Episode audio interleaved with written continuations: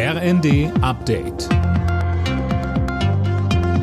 Stündlich neu. Auf den Punkt informiert. Ich bin Linda Bachmann. Guten Tag. Für die Lieferengpässe bei Kindermedikamenten gibt es eine kurzfristige Lösung. Gesundheitsminister Lauterbach hat sich mit den Krankenkassen darauf geeinigt, dass Festbeträge für Medikamente für drei Monate ausgesetzt werden. So können die Pharmahersteller mehr Geld verlangen und das soll einen Anreiz bringen, dass mehr produziert wird. Das Ganze ist den Krankenkassen zufolge aber nicht nachhaltig und nur eine kurzfristige Lösung.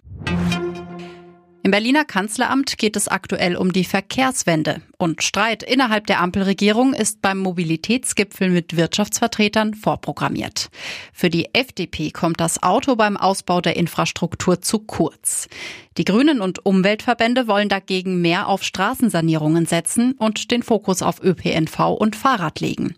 Marissa Reiserer von Greenpeace im ZDF. Hier wird jetzt weiter nur über die Straße gesprochen, wo wir ganz deutlich sehen, damit wir die Klimaschutzziele im Verkehrssektor erreichen, muss massiv aus der Straße in die Schiene umgeschichtet werden.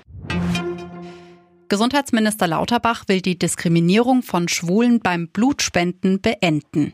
Wie er dem Redaktionsnetzwerk Deutschland sagte, ist das Verbot überholt.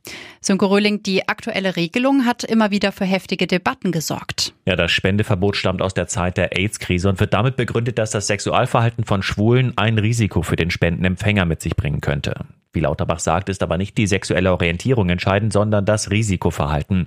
Deshalb will er die Bundesärztekammer verpflichten, ihre Blutspenderichtlinien anzupassen. Das hatten die Ampelparteien in ihrem Koalitionsvertrag beschlossen. Zum einen, um die Diskriminierung zu beenden und zum anderen, weil es immer wieder Engpässe bei Blutspenden gibt.